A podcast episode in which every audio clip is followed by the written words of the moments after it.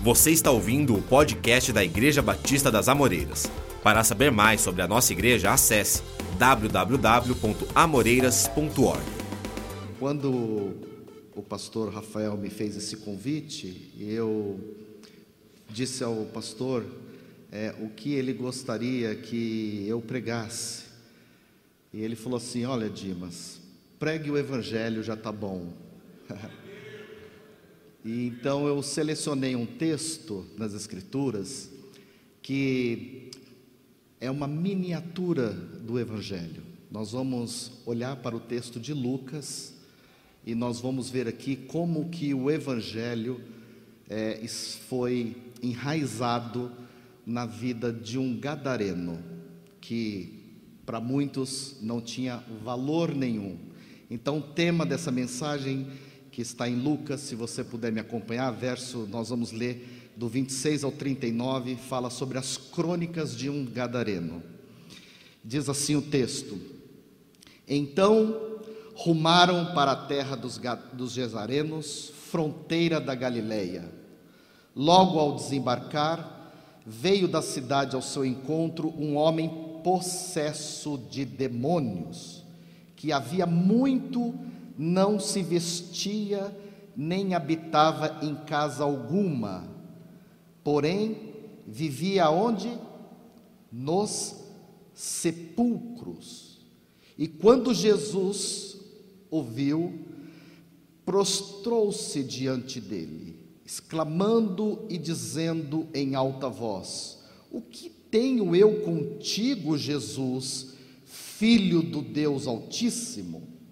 Rogo-te que não me atormentes, porque Jesus ordenara ao espírito imundo que saísse do homem, pois muitas vezes se apoderava dele. E embora procurassem conservá-lo preso com cadeias e grilhões, tudo despedaçava e era impelido pelo demônio para o deserto. Perguntou-lhe Jesus: qual é o teu nome? Respondeu ele: Legião, porque tinha entrado nele muitos demônios. Rogavam-lhe que não os mandasse para o abismo. Ora, andava ali pastando no monte uma grande manada de porcos. Rogaram-lhe que lhes permitisse entrar naqueles porcos. E Jesus o permitiu.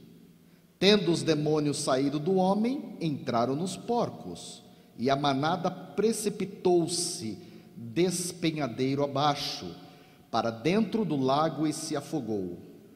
Os porqueiros, vendo o que lhe acontecera, fugiram e foram anunciá-lo na cidade e pelos campos. Então, saiu o povo para ver o que se passava e foram ter com Jesus de fato acharam o homem de quem saíram os demônios, vestido em perfeito juízo, assentado aos pés de Jesus e ficaram dominados de terror. E algumas pessoas que tinham presenciado os fatos contaram-lhes também como fora salvo o endemoniado. Todo o povo da circuncisão dos Gesarenos rogou-lhes que lhe retirasse deles, pois estavam possuídos de grande medo. E Jesus, tomando de novo o barco, voltou.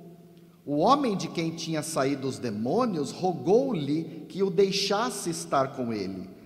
Jesus, porém, o despediu, dizendo: Volta para casa e conta aos teus tudo o que Deus fez por ti.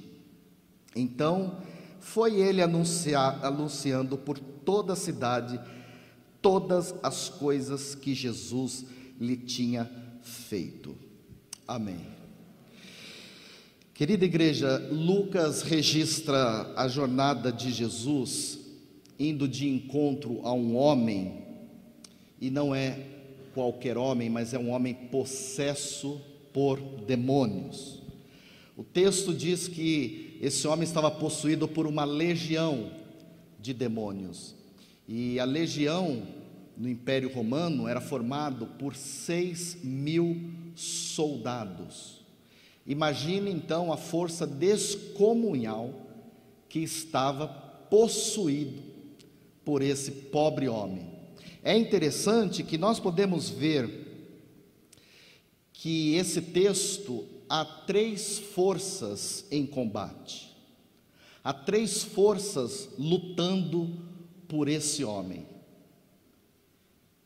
as forças do mal, os demônios, a sociedade e Jesus.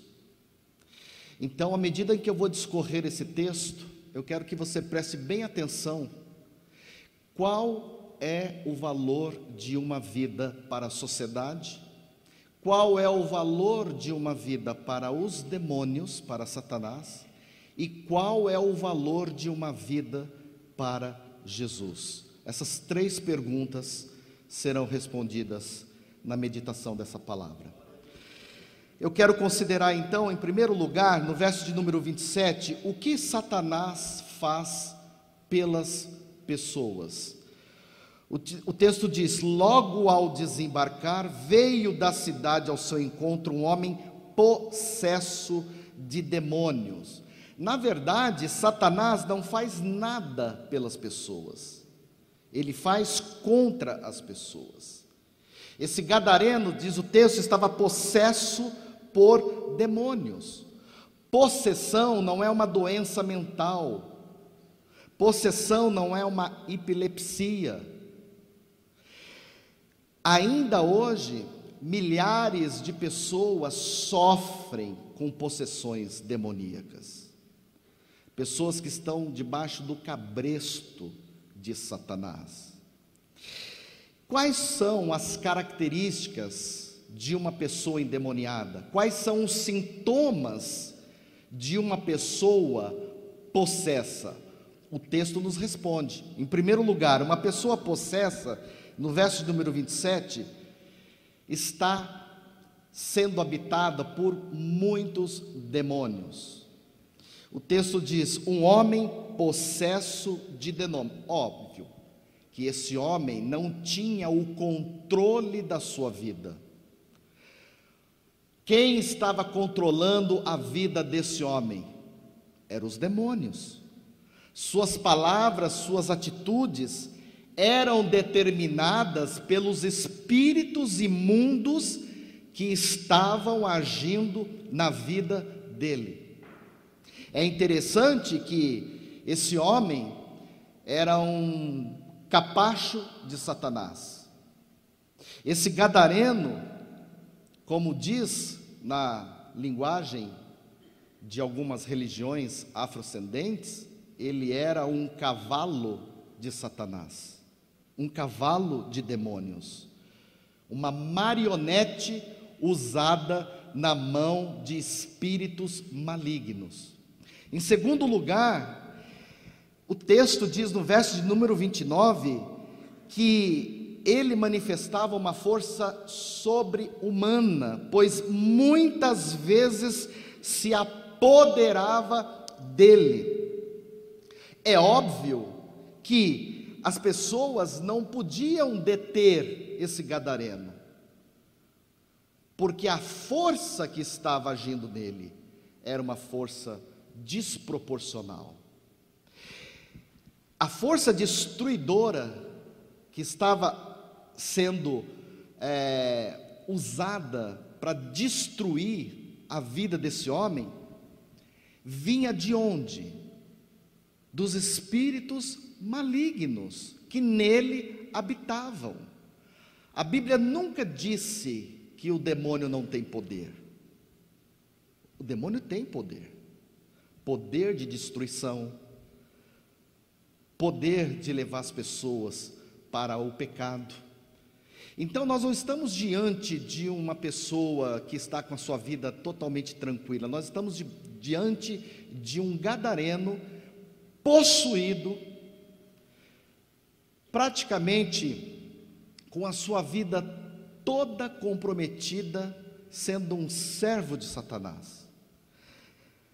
Em terceiro lugar, verso de número 28, esses demônios que estavam agindo na vida desse gadareno, eles têm um conhecimento do mundo sobrenatural. Veja você que logo quando Jesus desembarca em Gadara, esse homem possesso, ele tinha conhecimento de quem era Jesus. E ele chama Jesus de filho do Altíssimo, filho de Deus. E quando viu a Jesus, olha, os demônios creem na divindade de Cristo. Os demônios creem na autoridade de Cristo. O texto diz que eles se prostraram diante dele e ainda exclamaram em alta voz: Que temos contigo, Jesus, Filho do Deus Altíssimo. Irmãos, uma pessoa possessa pode revelar conhecimento sobrenatural, de adivinhação, por clara evidência. Jesus é conhecido por esses demônios que estão habitando no, no Gadareno.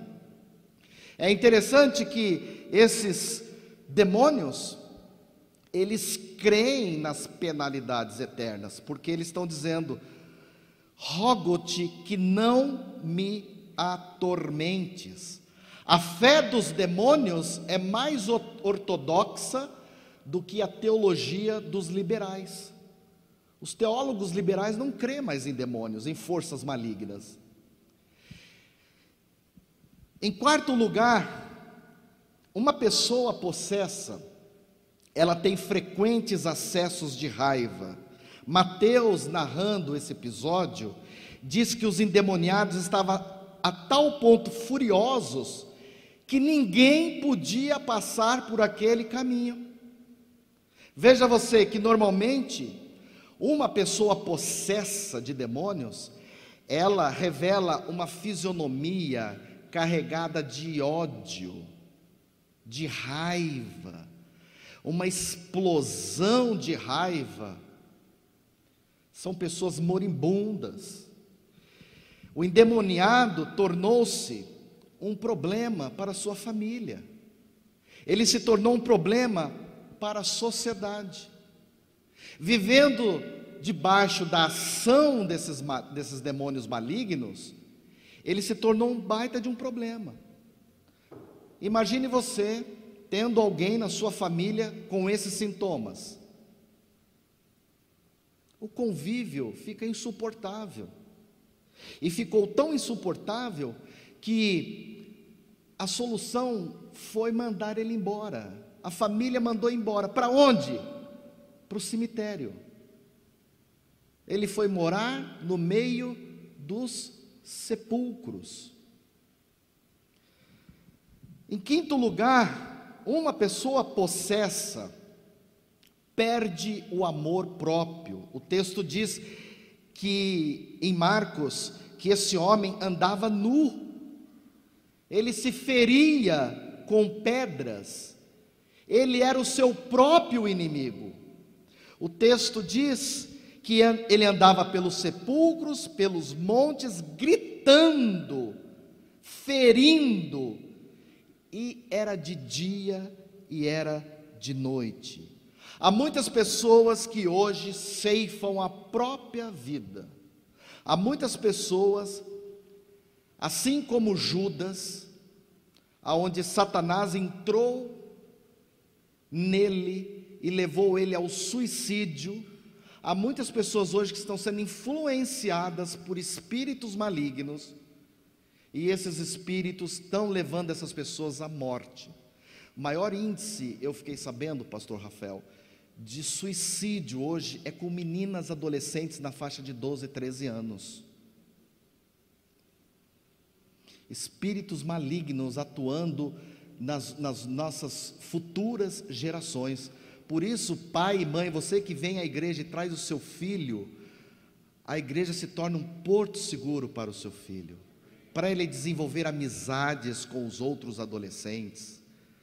Bem-aventurado é o pai e a mãe que tem o seu filho, como o pastor disse aqui, desde pequeno, na escolinha, criando vínculos, raízes, crescendo na fé, no temor do Senhor.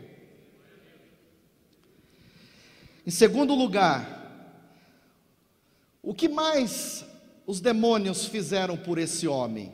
Os demônios arrastaram esse homem para a impureza. Olha o que diz lá no verso de número 27. Esse endemoniado há muito tempo não se vestia. Ele tinha perdido completamente o senso de dignidade própria. Ele não respeitava nem a si e nem os outros. A obscenidade era a marca da sua vida. Irmãos, ainda hoje nós vivemos numa cultura saturada pela influência dos demônios, a tal ponto que nessa cultura é, as pessoas se esforçam para deixar as pessoas nu. Veja o que os meios de comunicação têm proliferado, veja o que chega nas nossas redes, nas nossas casas. Satanás empurra as pessoas para uma vida sem pudor. O texto diz: ele não se vestia. O espírito imundo que estava nesse homem o levou para um lugar impuro, cemitério, viver no meio dos sepulcros. Então, essa primeira força a força de Satanás. O que Satanás fez nesse homem? Levou ele para a impureza, desenvolveu nele uma força maligna que ninguém o suportava, nem a sua própria família. Satanás prendeu esse homem, bloqueou seus caminhos, tudo que Satanás pôde fazer por ele, para atrapalhar o progresso dele, para não deixar ele ter uma família, ele ser feliz, Satanás fez. Agora, o que a sociedade fez por esse homem? Verso de número 27, 29 a sociedade afastou esse homem do convívio social. Olha o que diz o texto. Embora procurassem conservá-lo preso com cadeias e com grilhões. O máximo que a sociedade pôde fazer com esse homem foi tirá-lo de circulação. vamos enviá-lo, como diz aí, para o deserto. Arrancaram esse homem da sua família, da sua sociedade, do seu bairro. Irmãos, desistiram deste caso porque viram esse homem como um caso perdido. Não tem mais jeito. A sociedade tratou o gadareno como mais um asqueroso. Hoje, em São Paulo, temos uma região habitada por gadarenos. Quantos aqui conhecem a Cracolândia em São Paulo? Zumbis que estão lá. A sociedade não sabe lidar com o mundo espiritual, porque Deus deu à igreja autoridade para lidar com o mundo espiritual. Em segundo lugar, a sociedade acorrentou esse homem.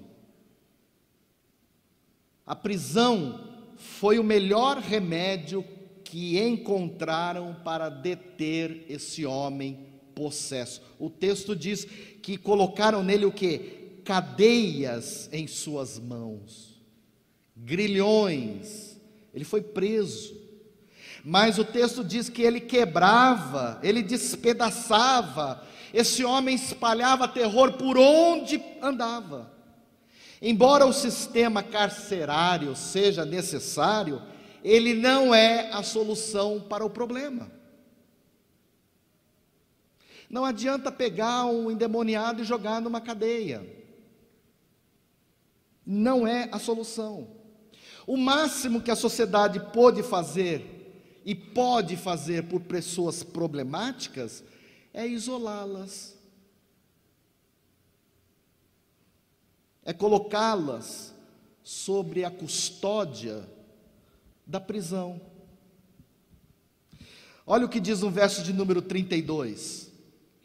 A sociedade de Gadara, meus irmãos, era criadora de porcos. Eles rejeitaram esse homem, mesmo depois de sua libertação.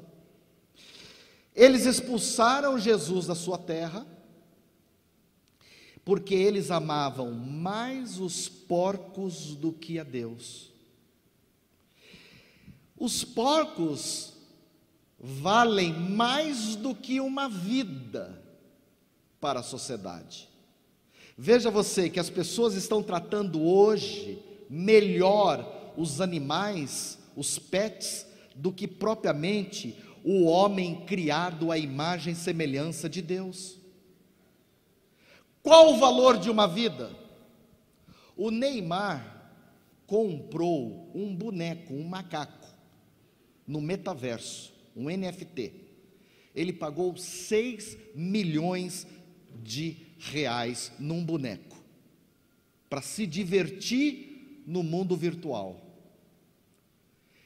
Esse é o valor que a sociedade dá para o homem. Para um, um boneco, um animal, tem mais valor do que um homem. Então nós já vimos aqui o que os demônios fez por esse homem. Nós já vimos aqui o que a sociedade fez por esse homem, que foi isolá-lo, colocar numa prisão, prendê-lo, colocar algemas nele, levar para uma casa de recuperação. Agora nós vamos ver o que Jesus fez por esse homem. E é agora, meus irmãos, que Lucas, ele é cirúrgico e preciso, e ele nos mostra o que o evangelho tem feito pelas pessoas. Eu creio que aqui na região de Campinas, em São Paulo, em todos os lugares do mundo, não é diferente, porque o princípio é o mesmo. Então, em primeiro lugar, olha lá, verso número 33. Jesus libertou esse homem da escravidão dos demônios. Tendo os demônios saído deste homem. A palavra de Deus diz que para isto se manifestou o Filho de Deus para destruir as obras do diabo. Até os demônios estão debaixo da autoridade de Jesus. Aonde Jesus chega, os demônios tremem, batem em retirada, e os cativos são libertos. Irmãos, Satanás tentou intimidar Jesus com uma legião mas é Jesus que vai espalhar terror nos adversários. Tendo os demônios saído deste homem, em segundo lugar, o que, que Jesus fez? Jesus devolveu a vida, a dignidade a esse homem. Olha, três fatos me chamam a atenção na libertação desse gadareno. O primeiro deles, verso número 35. Aquele homem que vivia perturbado, aquele homem que vivia correndo de dia e de noite, aquele homem que não dava descanso para sua mente, descanso para o seu corpo, aquele homem que não conhecia o repouso, agora, depois que Jesus o libertou, ele está quieto sereno, assentado aos pés do Salvador. Nos versículos anteriores, Jesus havia acalmado o vendaval, e agora, Jesus está acalmando a tempestade interior que estava dentro desse homem. Então saiu o povo para ver o que estava acontecendo e foram ter com Jesus. De fato, acharam o homem de quem tinha saído os demônios vestido em perfeito juízo e assentado aos pés de Jesus. Era impossível esse homem sentar perto de alguém. Ele era bruto, ignorante, briguento, barraqueiro. Lá em São Paulo, pastor Rafael, a gente costuma dizer ele era corintiano.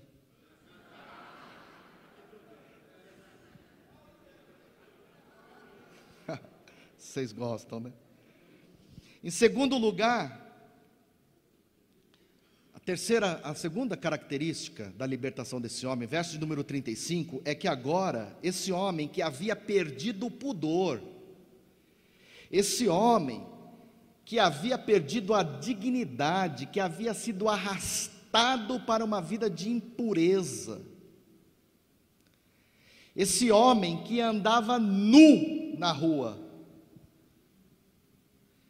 esse homem que tinha perdido o respeito próprio, o respeito pelos outros, esse homem que vivia sem decência. Agora que Jesus o transforma, qual foi o primeiro expediente dele? Se vestir, cuidar do corpo, apresentar-se com dignidade. O texto diz: de fato acharam o homem que havia saído dos demônios vestido. Olha o evangelho colocando a vida do cara em ordem, irmãos. Olha a transformação. O moribundo agitado agora está sentado.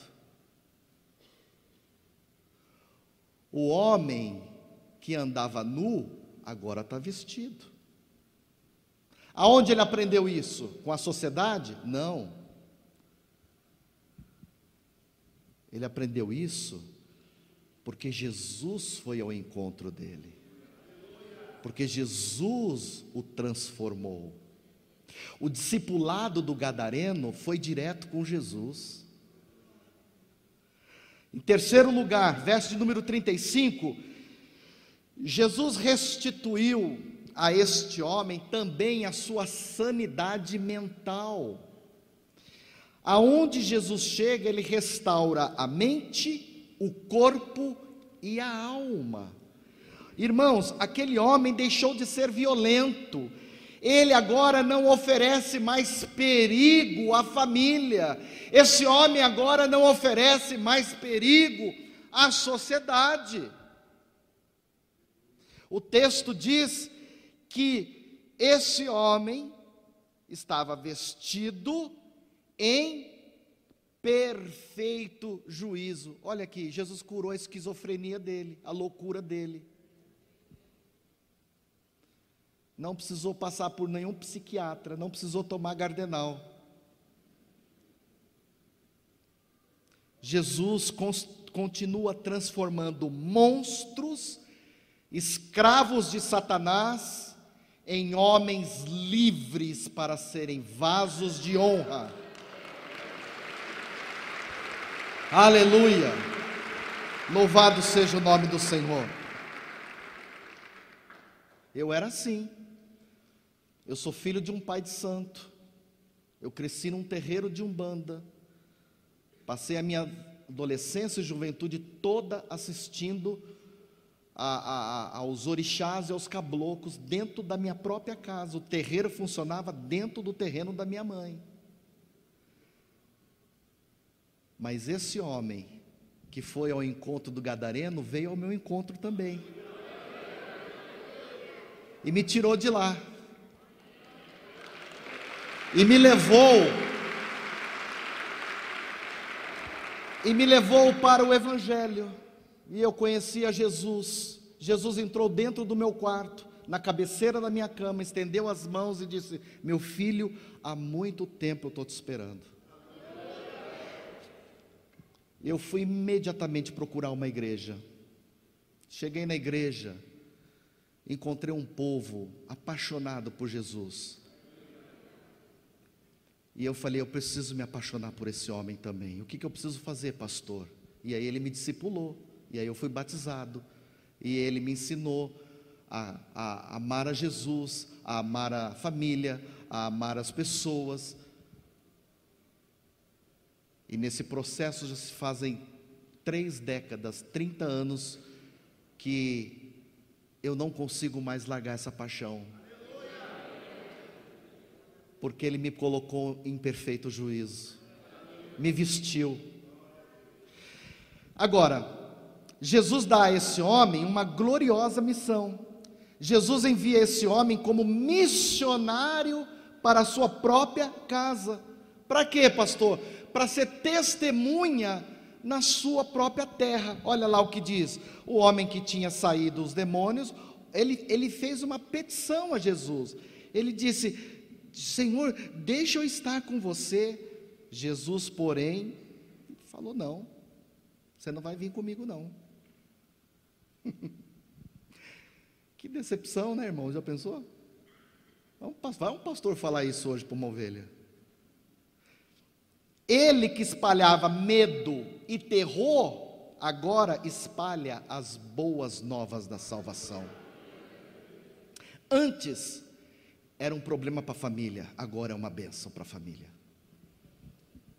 Jesus revela a esse homem que o testemunho dele precisa começar primeiro pela sua própria casa. Por isso você não vai me seguir. Volta para a tua casa e conta aos teus familiares, aos teus vizinhos, aos teus amigos, aos teus colegas, aos teus parentes. Conte para eles tudo o que Deus fez por ti. Vai lá, conta para eles. Fala que antes você era briguento, nervoso, endemoniado, encardido, tinhoso, bruto, andava nu, pelado, pobre, miserável. Vai lá, conta para eles que agora Jesus entrou na sua vida por que, que Jesus não deixa esse homem segui-lo? Porque Jesus revela para ele que a, a missão dele agora é voltar para a sua casa, pregar o Evangelho para a sua própria casa. O nosso primeiro campo missionário deve ser o nosso lar. A nossa família precisa ver a transformação que Deus fez em nós. Imagina esse gadareno liberto, em perfeito juízo, vestido, pacificado, voltando para sua família pregando o evangelho. Lucas registra três pedidos que foram feitos a Jesus. O primeiro deles, olha o que diz o versículo de número 28. Os demônios pediram para Jesus que eles não queriam ser atormentados.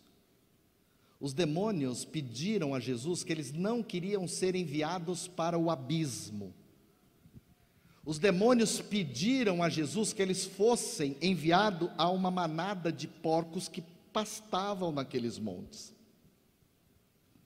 É intrigante, meus irmãos, que Jesus tenha atendido o pedido dos demônios.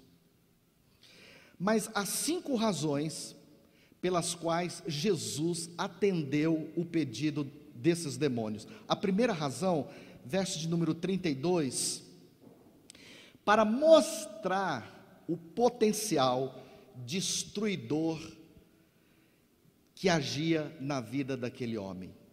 O gadareno não estava fingindo, ele não estava encenando. O seu problema não era uma doença mental, não era uma esquizofrenia, não se transfere uma esquizofrenia para uma manada de porcos. Ele estava possesso. possessão demoníaca não é uma fantasia.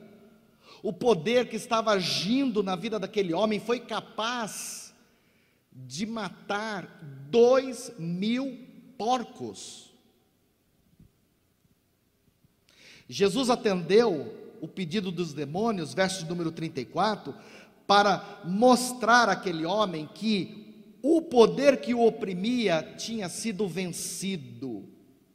Assim como a ação do mal não é uma simulação, a libertação também não é um efeito psicológico. É um fato real, concreto, perceptível. Em terceiro lugar, terceira razão, verso de número 36, para mostrar à população de Gadara que para Satanás um porco tem o mesmo valor que um homem. De fato, Satanás tem transformado muitos homens em porcos. Um japonês saiu no site, é, se eu não me engano, se foi no Estadão, no UOL, num desses sites de notícias eu estava lendo, um japonês pagou 75 mil, não sei se foi dólares ou reais, para transformar o corpo dele no corpo de um cachorro. Quem viu essa matéria? Que absurdo, né, irmãos? Bem, cada um com as suas neuroses, né, meus irmãos? Verso de número 37, quarta razão para revelar a escala de valores dos gadarenos. E Jesus, tomando de novo o barco, voltou. Olha que interessante. Eles expulsaram Jesus de Gadara por causa dos porcos. Deu prejuízo. Dois mil porcos morreram. Eles ficaram pé da vida com Jesus. Mas como que ele chega aqui no nosso território e a gente perde dois mil porcos? Pois é, eles amavam mais os porcos do que o próximo. O dinheiro deles, quem era o Deus deles? O mamon. Quinta razão, meus irmãos, verso de número 32 para mostrar que os demônios estão debaixo da autoridade de Jesus. Os demônios sabem quem é Jesus. E eles sabiam que alguém mais poderoso do que eles havia chegado na cidade. Os demônios só podem ir para os porcos se Jesus o permitir. Eles estão debaixo do comando de autoridade de Jesus. Os demônios não são livres para agir fora da autoridade suprema de Jesus. Quando eles quiseram fazer, quando eles tentaram fazer isso com Jó, Deus falou: até aqui vocês vão. Na vida deles vocês não tocam. Irmãos, os demônios têm poder? Tem, mas Jesus tem toda a autoridade. E eles só podem fazer aquilo que Jesus permite. Já estou terminando. O segundo pedido, verso de número 37. Os gadarenos expulsaram Jesus da sua terra. Lógico, eles amavam mais os porcos, eles amavam mais o dinheiro do que Jesus. Essa é a terrível cegueira materialista. Jesus não os constrangeu, Jesus não os forçou a sua permanência no meio deles. Não. Os gadarenos rejeitaram Jesus, tudo bem, Jesus enviou para lá um missionário. Você entenderam o que eu falei? Todo o povo da circunvizinhança, toda aquela sociedade que não sabiam como lidar com o gadareno, rogaram para que Jesus se retirasse deles. Jesus falou: então tá bom, eu vou. Vocês querem que eu vá embora? Tá bom, mas eu vou deixar o missionário aqui. E ele vai testemunhar, e vocês vão ter que ouvir. Irmãos, as portas do inferno jamais prevalecerão contra a igreja, contra a obra missionária. Veja, é, vocês chegaram aqui há 14 anos a, a, a construir é, esse templo há 14 anos atrás. O que vocês provocaram aqui no mundo espiritual, a fúria dos demônios. O demônio queria que isso aqui fosse uma boate, um ponto de drogas uma cracolândia. Os demônios queriam que isso daqui fosse um cabaré. Mas Jesus deu a vocês uma estrutura formidável, fantástica, maravilhosa, numa das avenidas principais aqui da região. Então, Jesus, eles podem expulsar Jesus da cidade, mas Jesus sempre vai enviar a igreja, sempre vai enviar missionário, sempre vai enviar homens e mulheres de Deus para continuar a obra da salvação. Aleluia. Verso de número 38. Jesus indeferiu o pedido do gadareno. O gadareno, agora liberto, curado e salvo, eu pressuponho que por gratidão ele quer seguir a Jesus, mas Jesus não lhe permite. O mesmo Jesus que atendeu a petição dos demônios, o mesmo Jesus que atendeu a petição dos incrédulos, agora rejeita a petição do salvo. E por que isso, pastor? Olha lá, verso de número 39. Primeiro, porque a família precisa ser o nosso primeiro campo missionário. A família dele sabia como ninguém o que havia acontecido com ele. E agora, a família dele poderia testemunhar e testificar essa profunda mudança. Não estaremos, irmãos, credenciados a pregar para os de fora, se ainda não aprendermos a testemunhar para os que estão de dentro da nossa família. Então, para os da nossa própria família, Jesus falou assim: volta para a tua casa. Você não vai me seguir, você vai voltar para a tua casa. Segundo lugar, devemos submeter as nossas escolhas ao Senhor, Ele sabe o que é melhor para nós. Esse homem se tornou um missionário. Jesus saiu de Gadara mas o homem permaneceu dando um vivo e poderoso testemunho da graça e do poder de Deus. Então, qual é a conclusão? Qual é a conclusão? Há três forças lutando por você. A primeira delas é a força de Satanás. Satanás a Bíblia o credencia como o sedutor. Ele está tentando seduzir a nossa juventude, as nossas futuras gerações, as nossas crianças, corrompendo os valores. Satanás conseguiu hipnotizar um terço dos anjos e arrastar com ele naquela que seria a grande rebelião da sua história. Então, irmãos, talvez você esteja aqui hoje, talvez você tenha um parente, talvez você tenha um conhecido, talvez você trabalhe com o endemoniado. Um cara que vive te perseguindo, querendo fazer o mal para você. Há também a sociedade, mas a sociedade aqui não pode fazer muita coisa, não. Quem de fato pode fazer alguma coisa por nós é Jesus. Quando Jesus entra, entra juízo, entra decência, entra moral, entra valores, entra respeito, o adúltero vira fiel, o avarento torna-se generoso, o mentiroso proclama a verdade. Aonde o evangelho entra, meus irmãos, a coisa muda. O que roubava não rouba mais, o que matava não mata mais.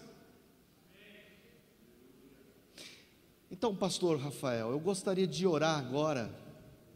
Essa é a síntese, é a miniatura do Evangelho. O que Jesus fez por esse homem, Deus pode fazer por você. Talvez você esteja aqui, eu não conheço a igreja, eu não sei quantos estão aqui que não tiveram ainda a experiência da salvação, mas eu acredito que hoje seria uma noite convidativa para isso. Você poderia entregar a sua vida a Jesus. Talvez você tenha sofrido na mão de Satanás por anos, por gerações e gerações. Há uma maldição.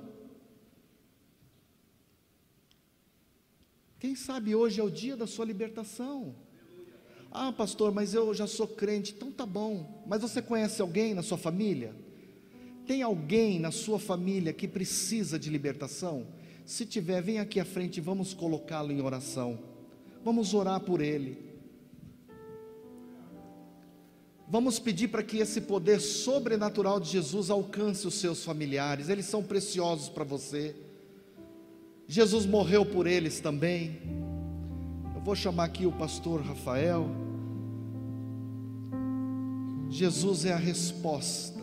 Pode vir, não se preocupe.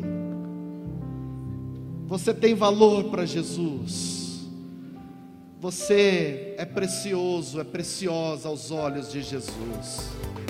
Você ouviu o podcast da Igreja Batista das Amoreiras. Para saber mais da nossa igreja, você pode nos seguir nas redes sociais: Facebook, Instagram e YouTube, com o nome IB Amoreiras.